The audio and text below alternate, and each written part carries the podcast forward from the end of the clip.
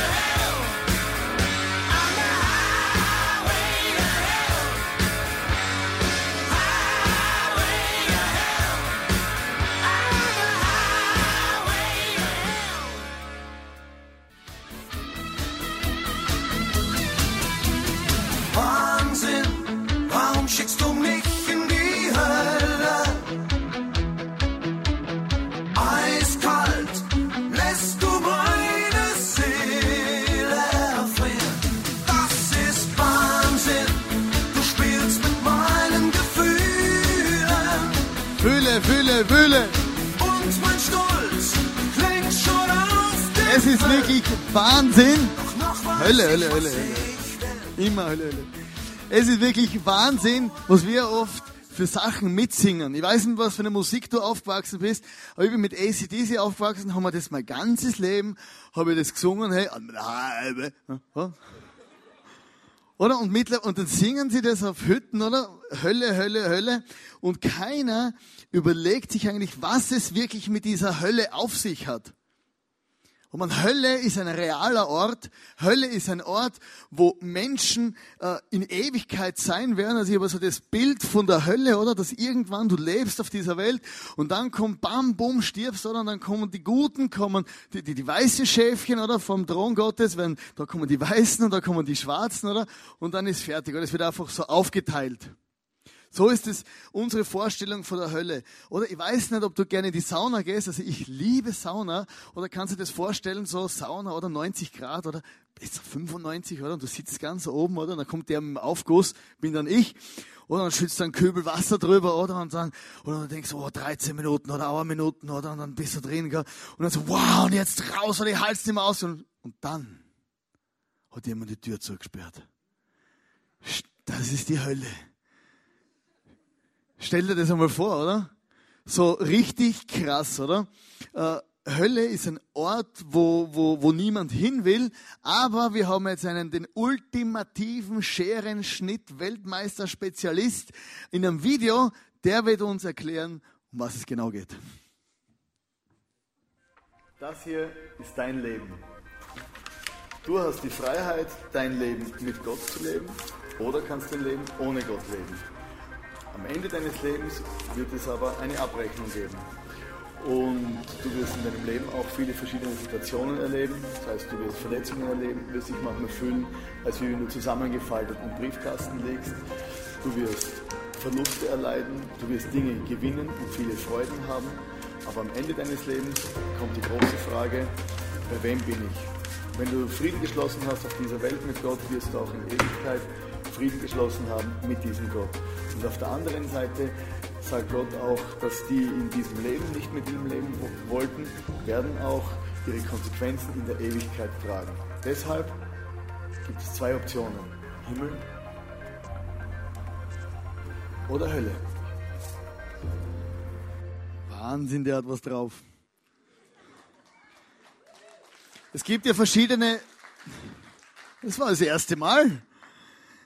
Es gibt ja verschiedene äh, Meinungen von Hölle. Himmel, Hölle, es gibt sogar ganze Theologien, wo Menschen sich damit auseinandersetzen, oder Fegefeuer, gibt es Fegefeuer, gibt es kein Fegefeuer, gibt es jetzt äh, äh, einen Ausweg aus dieser Hölle. Eine Lehrmeinung sagt sogar, das sind die Alphasöhner, die sagen, Gott, wenn er ein liebender Gott ist, dann kann er nicht zulassen, dass überhaupt irgend, irgendwie, irgendwann jemand in der Hölle bleiben wird.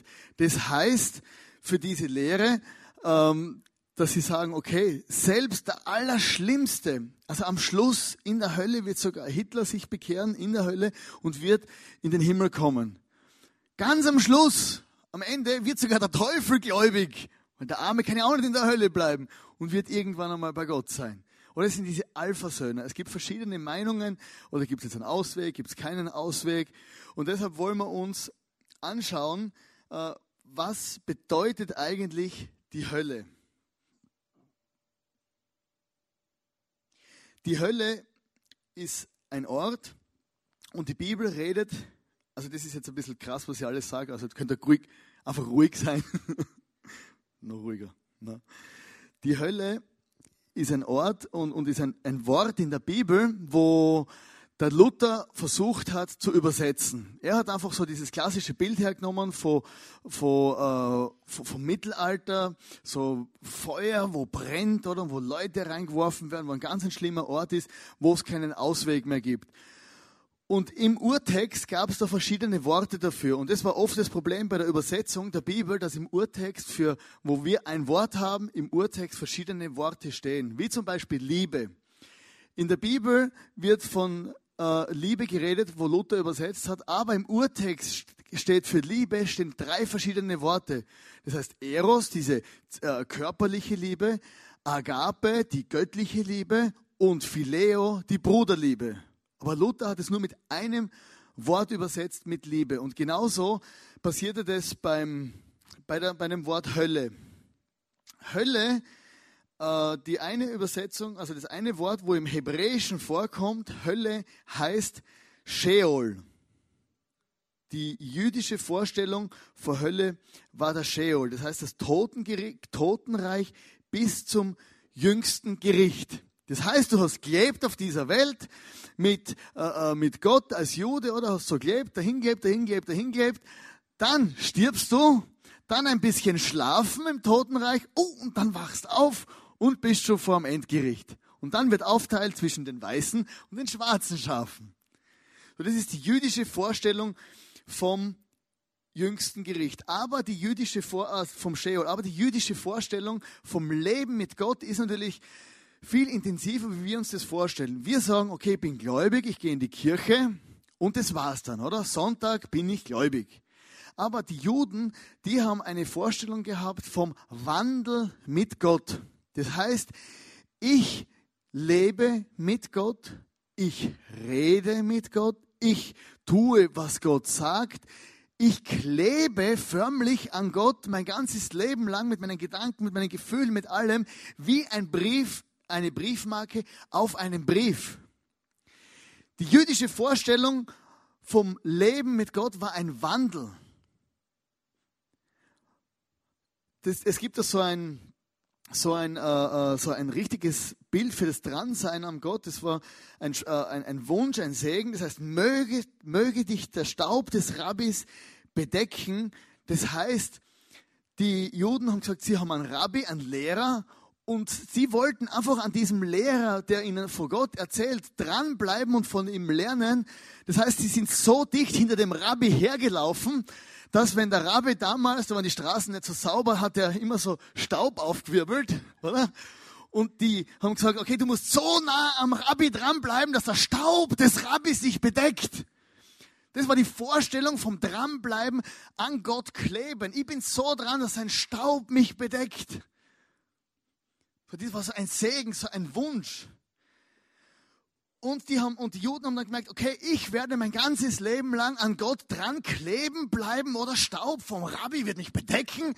Und dann werde ich irgendwann mal über den Jordan springen oder werde sterben, ein bisschen schlafen gehen und dann auferstehen und wieder mit Gott wandeln und dran kleben. Puh, anstrengend. Versteht ihr das Bild? Oder das Dranbleiben oder das, das einfach Wandeln mit Gott und ich werde ein bisschen schlafen und werde dann im Endgericht wieder mit diesem Gott einfach weiterleben.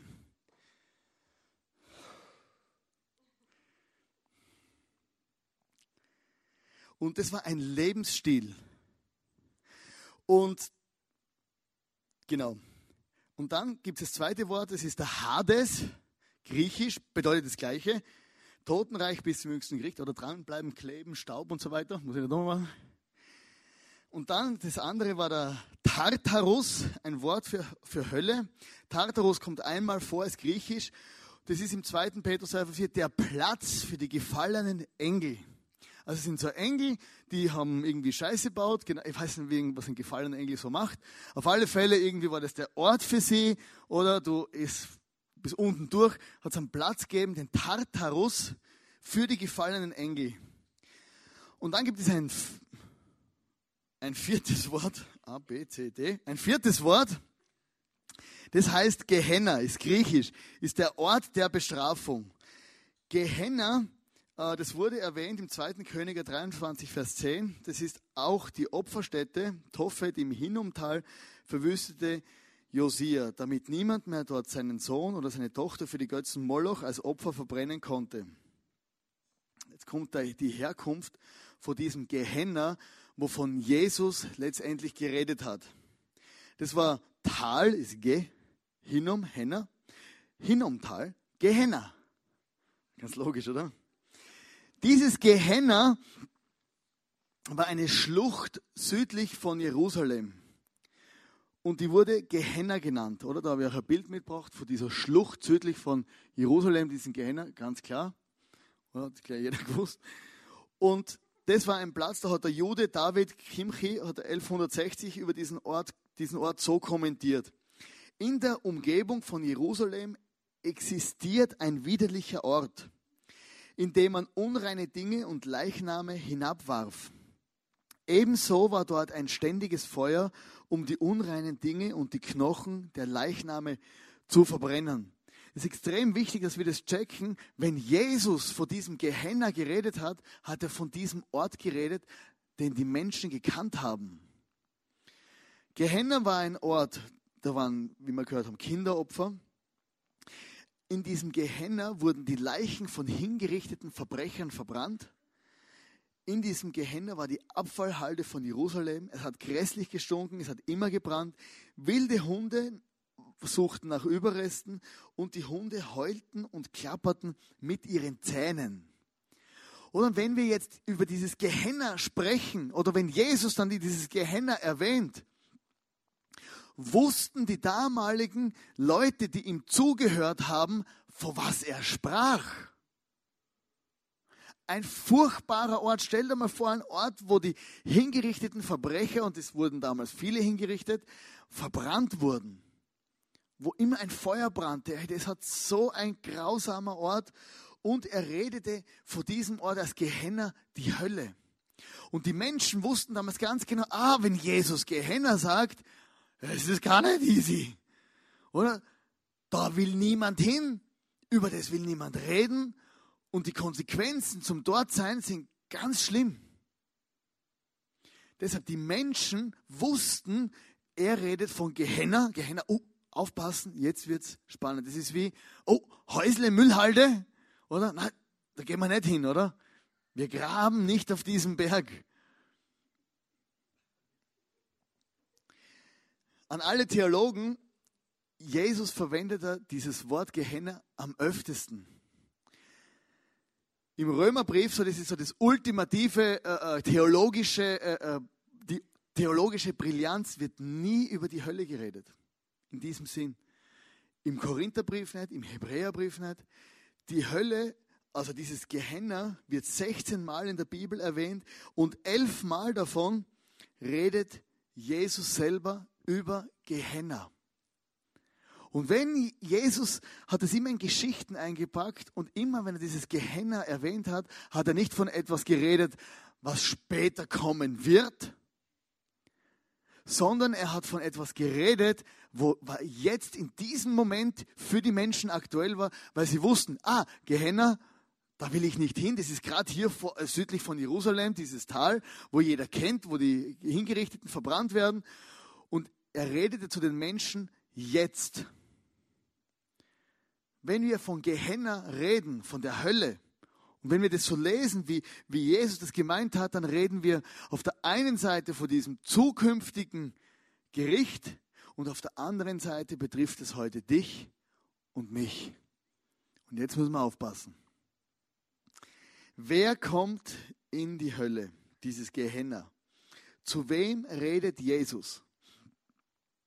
Jesus redet zu seinen Jüngern.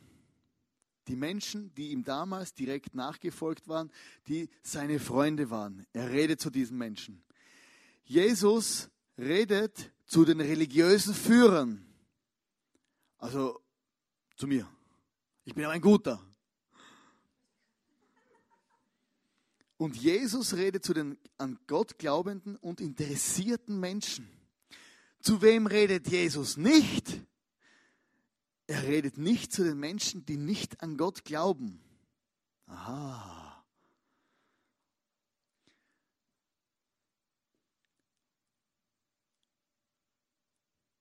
Und Jesus spricht von unserem Gehenna, von unserer persönlichen Hölle.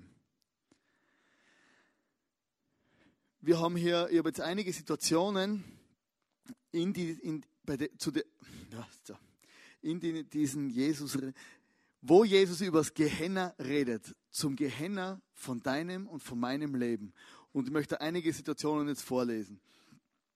Das erste ist das Gehenna von Wut und Hass.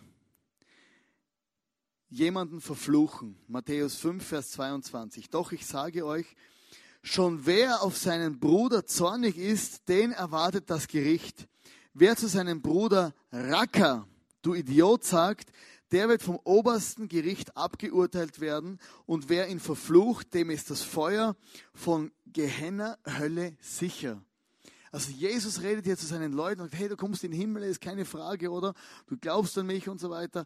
Aber wenn du zu deinem Bruder, wenn du zu dem, der mit dir in der Kirche sitzt, vielleicht der, neben dem du nicht sitzen willst, wenn du zu dem Racker,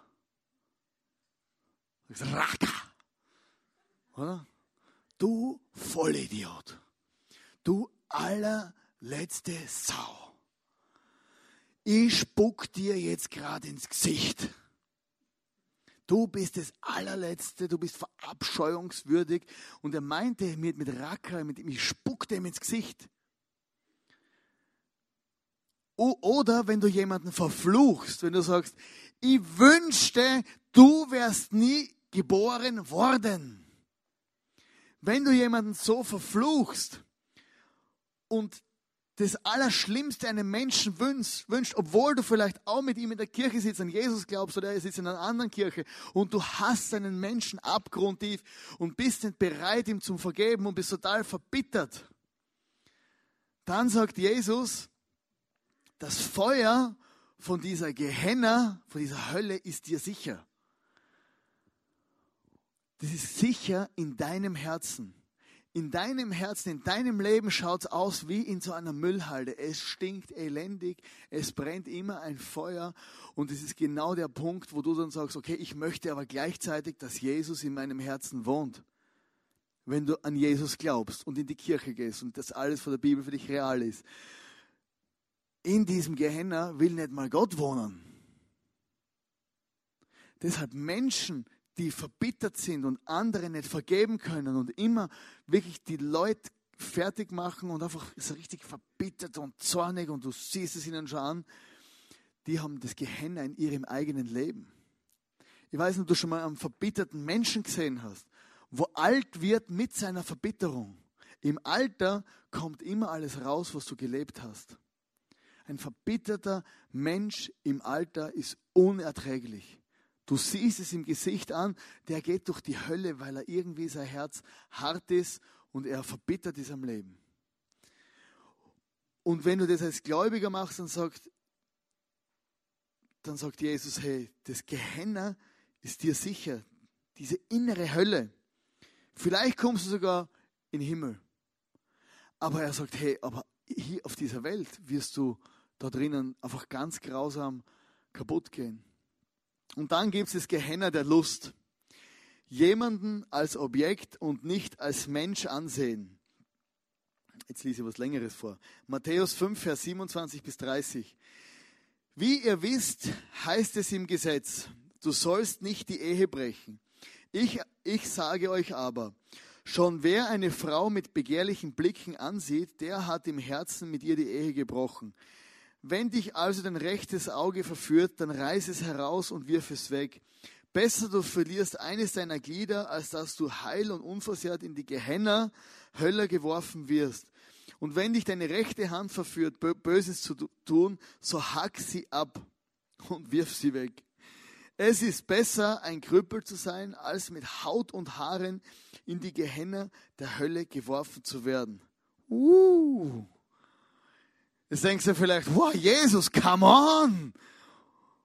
Also kennst du nicht die heutige Mode? Oder Augen, oder? Meine Gott sei Dank wird's Winter. Aber stell dir vor, im Sommer. Oder mein Jesus, du warst ein Mann, oder? Du weißt doch, wie das ist, oder? Oder warst auch Single wie ich. Oder ich finde den jüdischen Humor noch gut, oder? Wenn dein rechtes Auge dich verführt, oder? Muss man vorstellen, oder? Die Optik, oder so. Nur das rechte Auge schaut, gell? Nur das rechte Auge, oder? Nur das rechte. Oder so ein Chamäleonblick, oder? Kennst du manchmal, oder? Also, oder? Du laufst auf der Straße, oder? Und dann kommt auf der anderen Straßenseite kommt eine Dame entgegen, oder? Nur das rechte Auge, gell?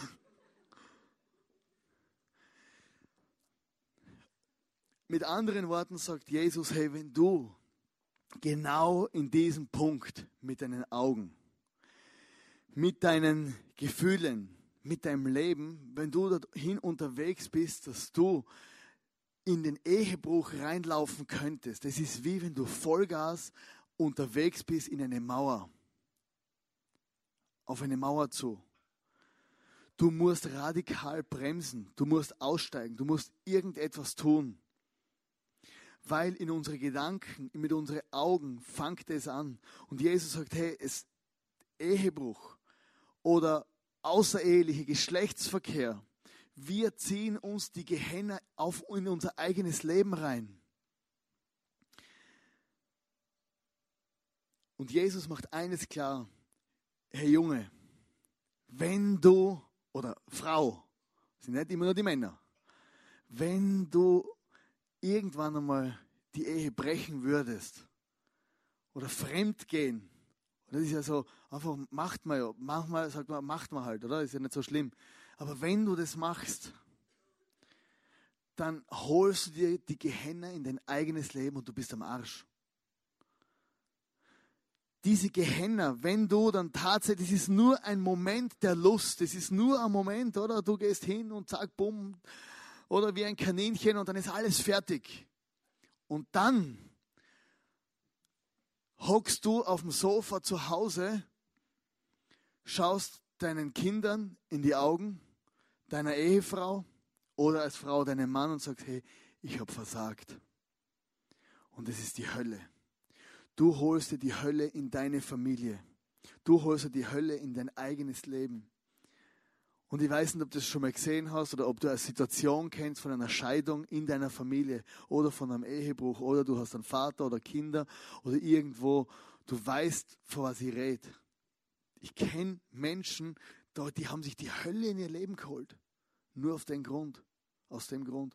Und wenn du Single bist und noch keine Freundin hast, dann fängt es bei dir dort an. Der Lifestyle fängt an, nicht erst an, wenn du verheiratet bist. Der Hiob sagt, sagt er hat in, der Hiob hat gesagt, ich mit meinen Augen hat einen Bund geschlossen, damit er keine Jungfrau anschaut. Weil er gewusst, hey, wenn ich da versage, finito, du ruinierst dein Leben. Ich habe heute, heute habe ich gerade was gelesen, in Sprüche 5, Vers 23, da geht es auch um das Thema, wo, wo das ist der Anfang, wo wie ein Vater gibt seinem Sohn Ratschläge. Und er, und er redet da über, über Ehebruch und da steht, er wird sterben, weil er sich nicht beherrschen konnte. Und wegen dieser un, unbegreiflichen Dummheit ist er verloren. Und ich meine, die Bibel ist, ist echt krass, oder? Machen wir diese, die Bibel ist so Ding. Und ich denke mir, oder? Der Schreiber oder Gott hat es inspiriert. Und er sagt, wegen dieser unbegreiflichen Dummheit oder es ist nur ein Moment. Es ist nur ein Moment der Lust und du haust dein ganzes Leben über die Häuser. Wegen dieser unbegreiflichen Dummheit. Billy Graham war einer der größten äh, Evangelisten, einer der Prediger, der hat, der hat sogar im Kommunismus vor 100.000 Leuten in Moskau predigt und der hat schon vor 70 Jahren angefangen und der hat mit seinen drei Kumpels hat er einen Bund geschlossen und er hat gesagt, hey, wo ist er der Billy? Come on, Billy. Und er hat gesagt, keine Sekunde verbringe ich mit einer Frau alleine im Raum. Also mit seiner schon, ja. Hoffentlich, sonst hätte er keine Kinder. Und er hat gesagt, hey, ich weiß, ich werde diesem Thema nicht auf den Leim gehen. Und er gesagt, hey, und er ist einer der erfolgreichsten Menschen gewesen und der, du kannst sein Leben anschauen, er war 70 Jahre oder 80 Jahre unterwegs mit diesem Jesus, hat gepredigt, hat gelebt, hat ein seriöses, integres oder integres Leben gelebt. Jetzt ist er so alt, dass er wahrscheinlich schon gar nicht mehr weiß, wer er ist. Oder Billy Graham ist gegen die 100 Jahre alt, aber er hat einfach dieses Lebensprinzip hat er einfach durchgezogen. Hey, und da habe ich wirklich Respekt davor. Es ist kein Katastrophenprediger, wo irgendwie heißt, ah, doch einer mehr, wo, wo, wo Scheiße gebaut hat, sondern er hat einfach das durchzogen. Und dann gibt es das Gehenner der Angst. Jemand, der sich für den Glauben an Jesus schämt. Matthäus 10, Vers 28. Und fürchtet euch nicht vor denen, die den Leib töten, doch die Seele nicht töten können. Fürchtet euch aber vielmehr vor denen, vor dem, der Leib und Seele verderben kann in der Gehenna. Oder wenn du in der Schule hockst und also gehst heimlich ins ICF oder, oder gehst heimlich in eine Kirche, glaubst an Jesus, liest die, liest die Bibel oder und du hoffst oder inständig, dass niemand rausfindet, dass du an Jesus glaubst. Oder diese Angst, wo der Jesus beschreibt, das ist, das ist diese Gehenna. Oder du, du, hast, du hast Angst davor, dass irgendjemand rausfinden könnte, dass du, dass du an Jesus glaubst. Also du stehst nicht zu dem, was du letztendlich glaubst. Und ich habe das auch so erlebt, mein Nachbar, also die, wo unter mir wohnen, die haben, die haben so also Automechaniker und ich bin am Anfang immer voller Enthusiasmus, bin ich, wo wir hingegangen sind, bin ich, habe ich Plakate gebracht vom Musical, habe über Gott geredet und dies oder jenes. Und mit der Zeit habe ich gemerkt, dass sie das gar nicht so lässig finden, oder? Aber nicht, weil sie mich nicht mögen, sondern weil sie herausgefunden haben, dass ich in eine Freikirche gehe. Also ich gehe nicht nur hin, oder? Ich bin ja dann der Pfarrer auch noch. Oder? Und, und, und dann hast du gemerkt, wie sie sich langsam zurückgezogen haben, oder? Wie sie, wie sie gemerkt haben, ah, der ist komisch oder der ist nicht katholisch und was ist denn das überhaupt und Zeug und Sachen und so. Und ich habe gemerkt, wie ich Angst gekriegt habe. Oder ich habe gedacht, ah, jetzt, wenn ich mit dem Plakat hingehe, dann schauen sie wieder schräg an. Und ich merke, das ist, das ist die Gehenna, diese komische Angst, wenn ich einfach zu meinem Glauben stehe. Und deshalb, hey, lass dich nicht einschüchtern, gib Vollgas. Nimm ein paar Flyer mit. Gehenna vom Behindern. Jemand, der einen noch jungen Glauben von Gott wegbringt. Matthäus 18, Vers 6 und 9.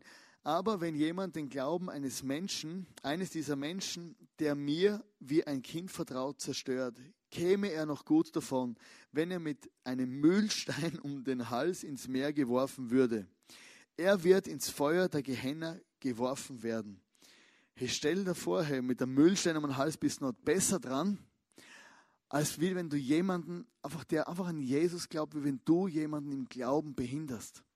Ich habe mal so eine Situation gehabt, äh, einige Zeit bevor ich verheiratet war, ich konnte einfach nicht warten, ich wollte einfach unbedingt eine Freundin haben und dann habe ich eine, eine, eine Frau kennengelernt, die hat nicht so richtig an Gott geglaubt, aber sie war sehr interessiert an diesem Glauben an Gott. Und mir war das einfach egal, ich war völlig egoistisch unterwegs und bin einfach, einfach eine Beziehung mit ihr eingegangen und habe aber dann relativ schnell gemerkt, ja, das passt doch nicht. Und habe wieder Schluss gemacht und sie war so verletzt. Sie war so verletzt, dass sie an ihrem Glauben gezweifelt hat, dass sie Glaubensprobleme bekommen hat.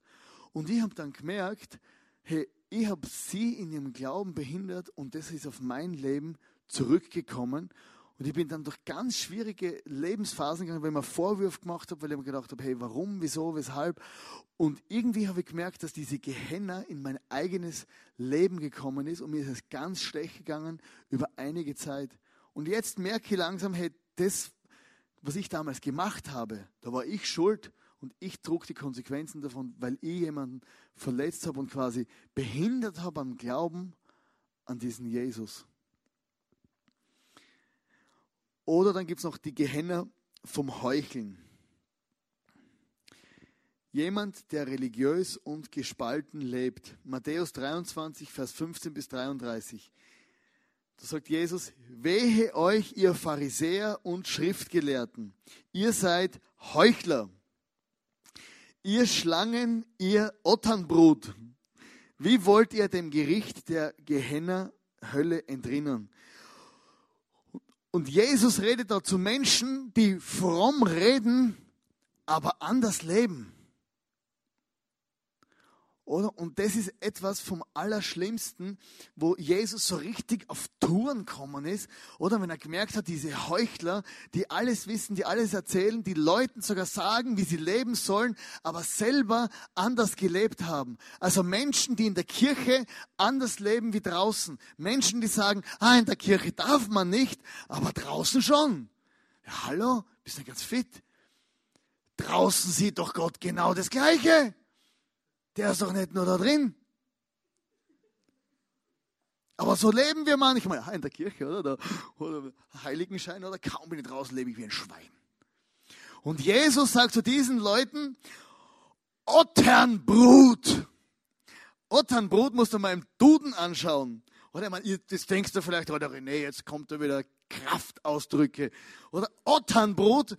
Oder es gibt nicht einmal ein Wort dafür. Oder wenn jemand Kraftausdrücke benutzt hat, dann war es Jesus, Otternbrut. Das heißt, verachtenswerte, hassenswerte Menschen. Er hat die Heuchler oder hat er sich angeschaut, hey du Otternbrut, du bist verachtenswert und hassenswert. Das ist eines der schlimmsten Wörter, wo du halt von, von, von benutzen hast können. Oder wenn ich dann noch ein bisschen scheiße oder geil auf der Bühne sage, das ist ja richtig süß, oder? Otternbrut, oder? Ich meine, ich versuche gerade such nach Wörtern, aber die finde ich gar nicht. Ich meine, ich kenne schon welche, aber ich weiß nicht, ob die das ausdrücken. Also, du, du elender Heuchler. Oder es gibt Leute, die regen sich auf. Tatsächlich. Also, es gibt Leute, die regen sich auf, weil wir hier im ICF Radler ausschenken. Bier. Mohrenbräu. Oder? Und, und und sagen, hey, wie kann man doch bloß Kirche, heiliges Haus und bla und blub und bli, oder? Oder dann kommen sie rein, das darf man nicht. Aber nach der Kirche gehen sie direkt ins Gasthaus und trinken das größere Bier. Hallo, das stimmt, da stimmt doch was nicht, oder? Ich finde es absolut, absolut unerträglich, wenn Menschen anderen Menschen etwas in der Kirche verbieten und sie machen es selber. Oder es ist schlimm. Ich wünsche mir ein authentisches Leben, da drinnen, draußen, überall gleich. Hey, Gott ist ja überall dabei. Oder, ah, klang, klang, klang. Ist tatsächlich so. Das muss ich mir auch immer wieder sagen. Ich möchte hier nicht anders sein wie zu Hause oder egal wo. Und das wünsche ich mir für dich auch, weil sonst bist du als Mensch einfach gespalten. Und wenn du merkst, hey, oh, so wie ich da draußen lebe, also so kann ich in der Kirche nicht sein, oder? Oder dann musst du wahrscheinlich dein Leben verändern. Eben Jesus redet von, dieser, von diesen verschiedenen Arten, von dem Gehenner, von Wut, Hass, Lust, von dem Gehenner, von der Angst, von anderen Menschen behindern, von, von den Heuchlern. Und letztendlich dürfen wir am Schluss nicht täuschen. Er redet von diesem Hier und Jetzt, dieses Gehenner, wo unseren Charakter anbelangt. Er sagt nicht in erster Linie, hey, wenn du das machst, dann kommst du für Ewigkeiten in die Hölle, sondern du holst die Hölle in dein Leben. Und dieser Jesus ist genau aus diesem Grund für uns gestorben, damit wir eine Chance haben, mit all unseren Fehlern, all unseren Schwächen immer wieder zu Jesus zu kommen. Und aber es wird tatsächlich diesen Tag der Abrechnung gehen. Die Band kann jetzt gerne auf die Bühne kommen. Da steht vom, in Matthäus 7, Vers 13 bis 14 vom engen Tor. Ihr könnt das Reich Gottes nur durch das enge Tor betreten. Die Straße zur Hölle ist breit und ihre Tür steht für die vielen, steht für die vielen weit offen, die sich für den bequemen Weg entscheiden. Das Tor zum Leben dagegen ist eng und der Weg dorthin ist schmal, deshalb finden ihn nur wenige. Hey, und Jesus selber hat gesagt, hey, ich bin der Weg, die Wahrheit und das Leben. Und Jesus, als Jesus am Kreuz gestorben ist, für dich und mich, hat er diesen Weg aufgemacht, dass wir eines Tages, wenn wir mal sterben werden, dass wir bei diesem Gott sein können. Und es ist das Evangelium, diese gute Botschaft, dass es einen Ausweg gibt aus dieser Hölle. Es gibt einen Ausweg, ich muss nicht dorthin. Letztendlich sind alle im Himmel freiwillig dort und in der Hölle auch alle freiwillig. Es gibt diesen Punkt im Leben, wo ich mich entscheiden muss.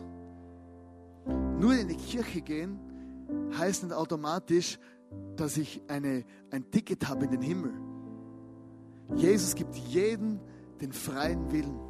Er sagt, hey, wenn du glaubst, dass ich am Kreuz für dich gestorben bin, wenn du willst, dass deine Sünden vergeben sind, dann komme ich in dein Leben.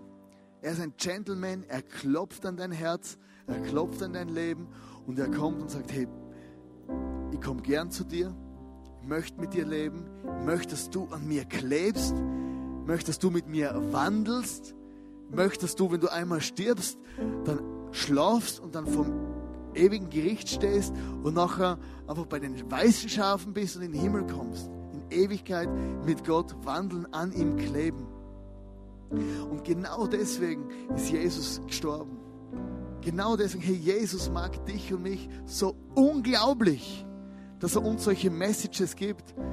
Er sagt, es ist nicht nur in der Zukunft, sondern wenn du dieses Gehenner, wenn du diese Probleme in dein Leben reingelassen hast, irgendwann, irgendwo, irgendwie mit deinen Augen, egal was, dann kannst du auch heute einen Ausweg finden. Es geht nicht nur, ich entrinne der Hölle in Zukunft. Ich meine, das ist das Wichtigste. Aber wir haben vielleicht viele Dinge in unser Leben gelassen, die sich wie die Hölle anfühlen. Vielleicht bist du verletzt worden. Vielleicht hast du verletzt.